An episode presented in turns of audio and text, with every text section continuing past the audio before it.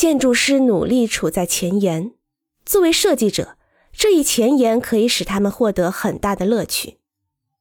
一些人总是在坚持不懈地寻找新的革命，一些人在寻找发展。如果不令人厌烦，这两种方向都是正当的，两种方向都处在前沿。通过做一些显而易见的事情来远离前沿，并没有错。你只需要做得比别人更好，那同样是自我满足。在墨西哥。路易斯·巴拉干和里卡多·列格瑞达大师赋予本国建筑传统一些技巧，两位建筑师备受尊重。然而，他们远离主流。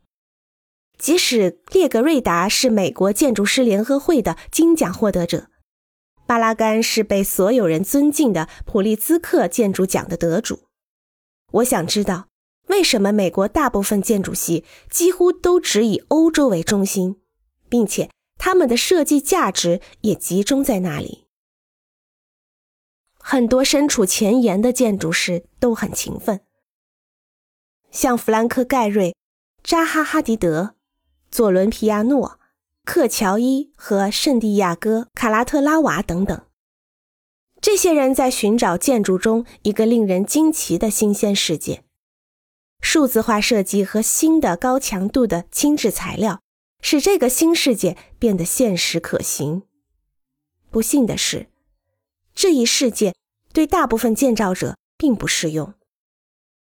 欢迎关注和订阅，这样可以第一时间收听到最新的节目。